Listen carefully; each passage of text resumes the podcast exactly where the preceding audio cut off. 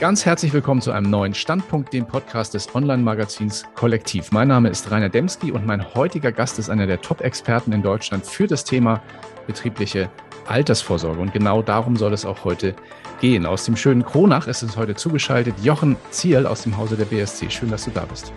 Ja, vielen Dank für die Einladung. Hallo Rainer. Jochen, werfen wir mal so einen Blick auf die aktuellen Marktdaten zur betrieblichen Altersvorsorge oder kurz BAV. Aktuell betreiben äh, knapp 54 Prozent aller sozialversicherungspflichtig Beschäftigten in Deutschland eine solche betriebliche Altersvorsorge. Das bedeutet im Gegenzug natürlich auch, dass über 20 Millionen Beschäftigte in Deutschland aktuell noch keine BAV haben und das, obwohl das Thema ja schon sehr viele Jahre kommuniziert wird. Woran liegt das?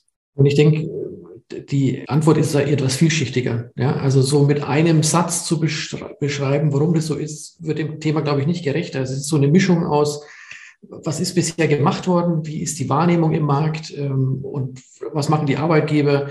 Die Komplexität, die ja da immer so ein bisschen mitspielt, ja, die auch noch in den Köpfen vorhanden ist, die aber in der Praxis dann oftmals gar nicht so dramatisch ist, wie sie immer gerne dargestellt wird. Und das sind alles so Themen, die dann am Ende des Tages dazu führen, dass dann eben viele Beschäftigte dann auch sagen, hm, lassen wir mal eher die Finger davon, auch mhm. seitens der Arbeitgeber, die dann eher in die Richtung gehen und sagen, naja, bevor ich mich jetzt da mir irgendwelche Haftungsthemen dann mit ins Haus hole, dann mache ich es lieber nicht, kann ich mir auch keine Finger verbrennen. Mhm. Also viele Gründe, aber nichtsdestotrotz natürlich eine wichtige Aufgabe auch für gerade für euch in der, in der Beratung. Wann und für wen lohnt sich denn eigentlich eine BAV?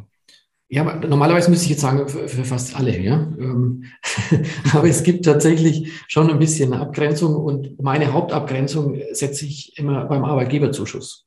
Ja. Und wenn der hoch genug ist, dann gibt es eigentlich keine Ausrede mehr äh, für den Mitarbeiter.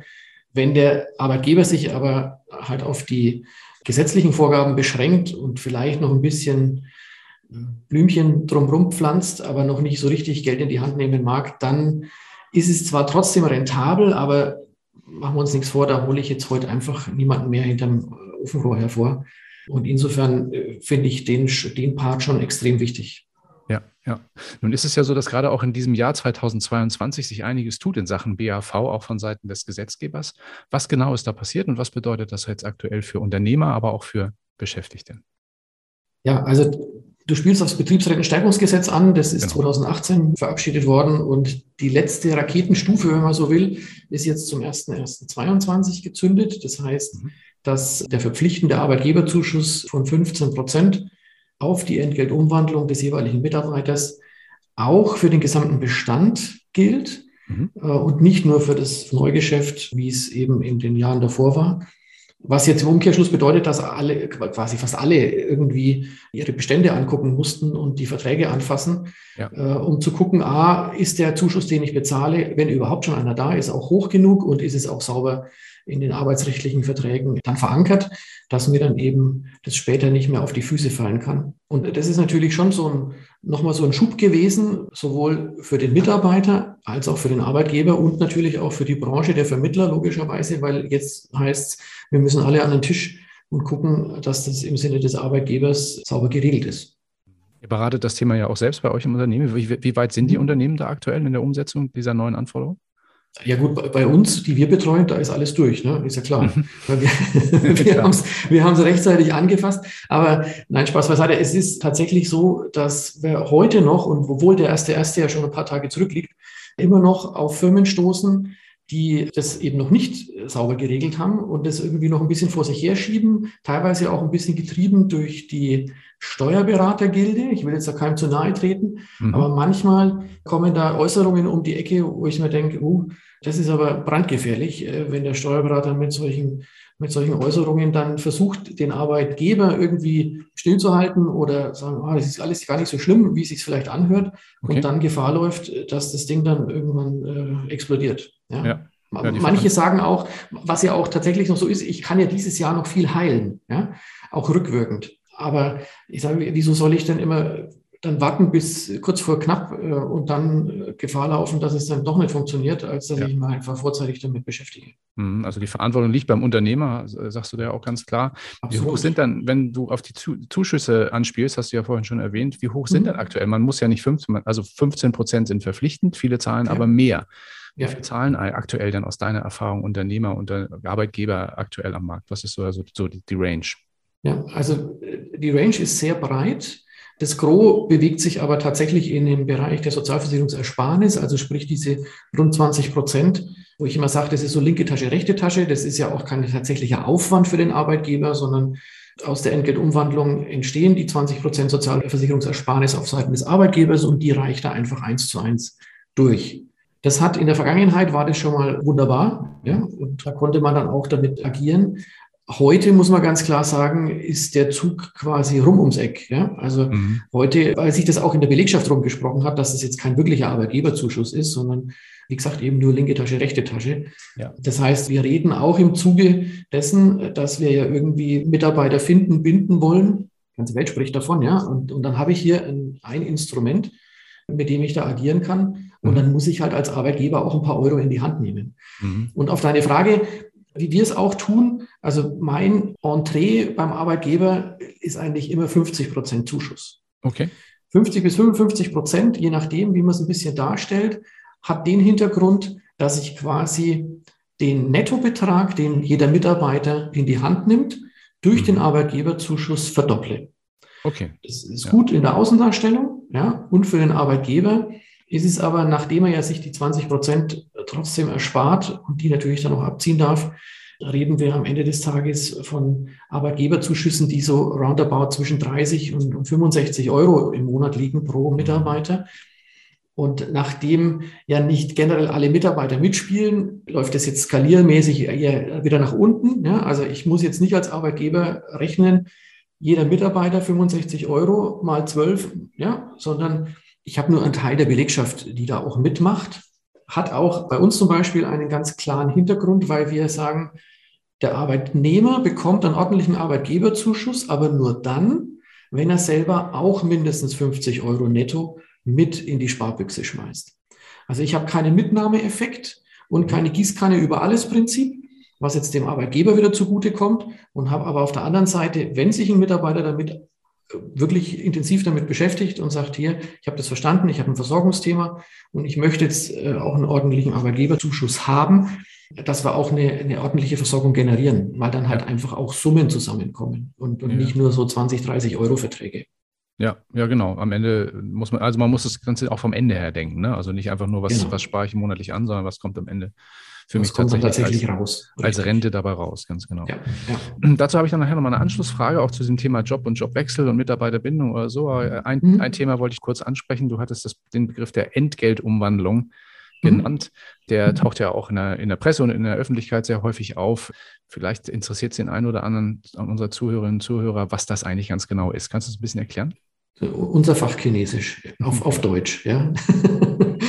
Ja, Entgeltumwandlung bedeutet eigentlich nichts anderes, dass ich Teile meines Entgeltes, also meines Gehaltes, in eine betriebliche Versorgung umwandle. Und dieses, dieser Entgeltteil, diese Umwandlung bewirkt, dass ich auf diesen Part, der da in die Sparbüchse reinkommt, eben erstmal keine Lohnsteuer und keine Sozialabgaben zu bezahlen habe. Genau.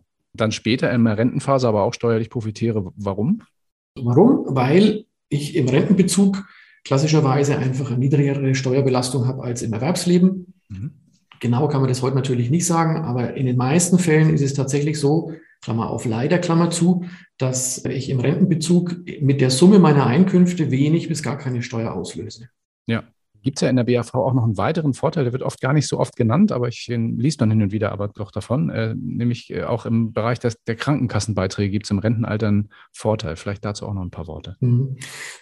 Ja, da gab es ja einen riesen Aufschrei vor Jahren, weil man angefangen hat, auch bestehende Verträge rückwirkend, also die ne, dazu den Krankenversicherungsbeitrag zu verbeitragen. Also Rente, die da rauskommt, muss ich in der Krankenversicherung verbeitragen, in der gesetzlichen Rente. Wäre jetzt zum Beispiel schon mal ein klares, klares Indiz dafür, dass wenn ich privat krankenversichert bin, dass eine BAV noch einen größeren Hebel hat, weil ich eben hinten keine Verbeitragung habe. Aber in der gesetzlichen muss ich, das stimmt.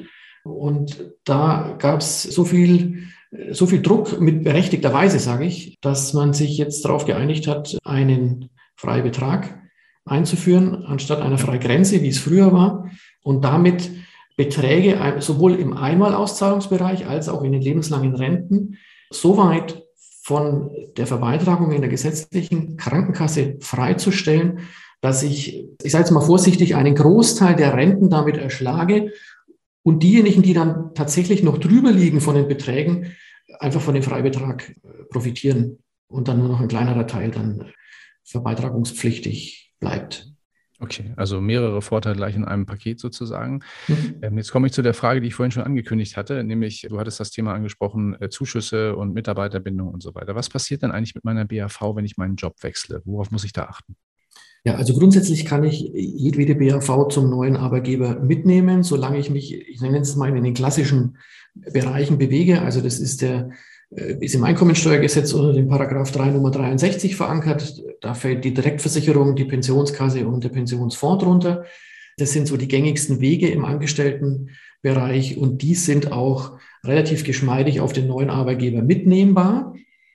Es ist sogar ein verbrieftes Recht. also der neue Arbeitgeber muss, wobei ich immer mit einem Zwinkern äh, sage, ich kann natürlich jetzt mein Bewerbungsgespräch beim neuen Arbeitgeber nicht mit dem Satz, du musst beginnen. Also das sollte man sich vielleicht ein bisschen eleganter rüberbringen. Aber grundsätzlich besteht die Möglichkeit, dass man zum einen entweder den Vertrag samt der bestehenden Zusage auf den neuen Arbeitgeber überträgt. Mhm. Oder wenn der neue Arbeitgeber ein eigenes Versorgungswerk hat und sagt, nee, du kommst es mit der Pfefferminzia an, bei uns gibt es aber nur die Buxtehude, ist sein gutes Recht, dann kann ich, und Achtung, ganz böses Wort, Deckungskapitalübertragungsabkommen, ja, also kurz DKÜ, solche Worte kann man sich nur bei uns in der Branche ausdenken, kann ich quasi das Kapital des Altvertrages eins zu eins als quasi Einmalbeitrag in das neue Versorgungswerk zum Staat übertragen. Okay. Und damit habe ich jetzt am Ende des Tages nicht 27 Verträge, sondern kann das dann von A, von A nach B übertragen. Hat allerdings, und das muss man natürlich fairerhalber auch dazu sagen, auch so seine Tücken, weil ich einerseits, wenn ich diese Übertragung vornehme, den Altvertrag stornieren muss. Ja. Heißt auch, alle Parameter, die da drin sind, gehen verloren. Also sprich, höherer Garantiezins, anderer Rentenfaktor etc. Das muss mir einfach klar sein. Es geht. Ich kann aber natürlich auch, und das wäre jetzt dann die, die letzte Variante, auch sagen, ich nehme den bestehenden Vertrag, zahle ihn privat weiter oder lege ihn still und mache bei dem neuen Arbeitgeber wieder was Neues. Klar löse ich jetzt damit wieder neue Kosten aus, was ich bei der Deckungskapitalübertragung nicht habe. Das muss tatsächlich kostenneutral vonstatten gehen.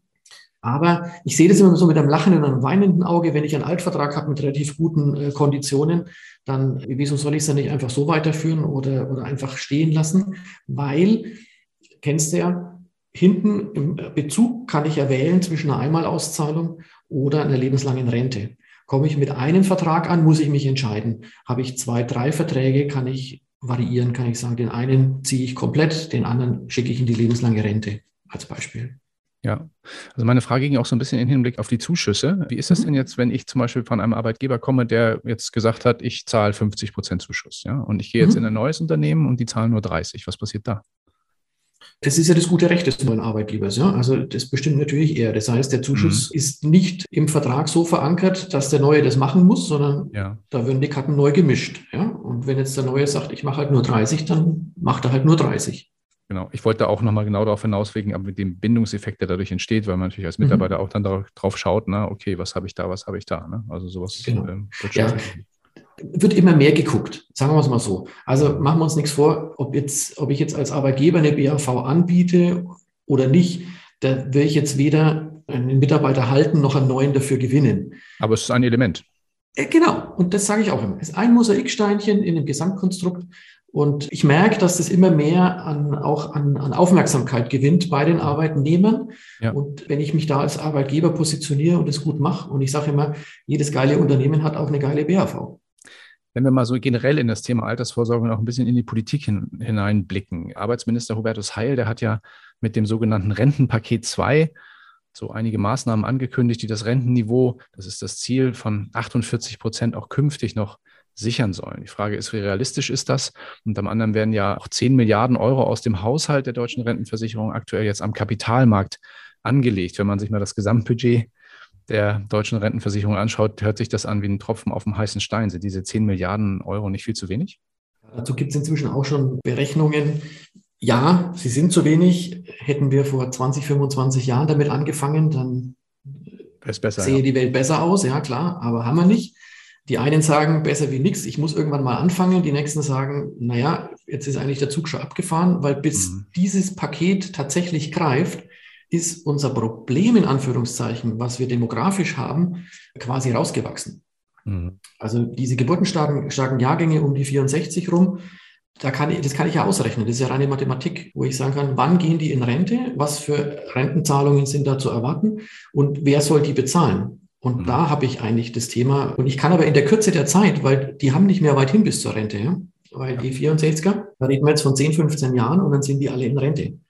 Wenn ich aber jetzt heute am Kapitalmarkt äh, loslege und mit solchen Summen agiere, dann bräuchte ich eine überdurchschnittlich höhere Rendite, um den Bedarf zu decken. Ja. Aber egal, wie jetzt im Moment der Kapitalmarkt aussieht, aber das ist einfach unrealistisch, das dann so äh, abfedern zu wollen. Ja, schauen wir mal. Hoffentlich ist das nicht nur ein Papiertiger. Vielleicht tut sich da ja noch was. Sind wir ich auch hoffe, schon bei der, bei der Abschlussfrage. Welche großen Trends und welche Prognosen siehst du denn generell für die Altersvorsorge in Deutschland? Wird die Rente wieder sicher, zumindest wenn wir dann privat alle vorsorgen, oder wie ist deine Prognose? Also ich sage mal fast ein bisschen, bisschen lächelnd, äh, sicher war sie schon immer, man hat nur nicht über die Höhe gesprochen. Äh, also es ist aus meiner Sicht sind zwei Sachen erkennbar.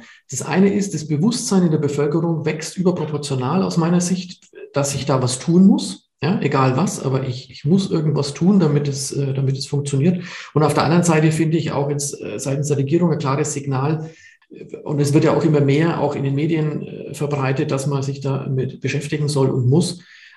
Und da gerade der Part der geförderten Wege, ich will jetzt gerade mal, die BAV ist sicherlich ein wichtiger Punkt, aber auch das Thema Rürup ist einfach ein, ein wichtiger Baustein in der Versorgung.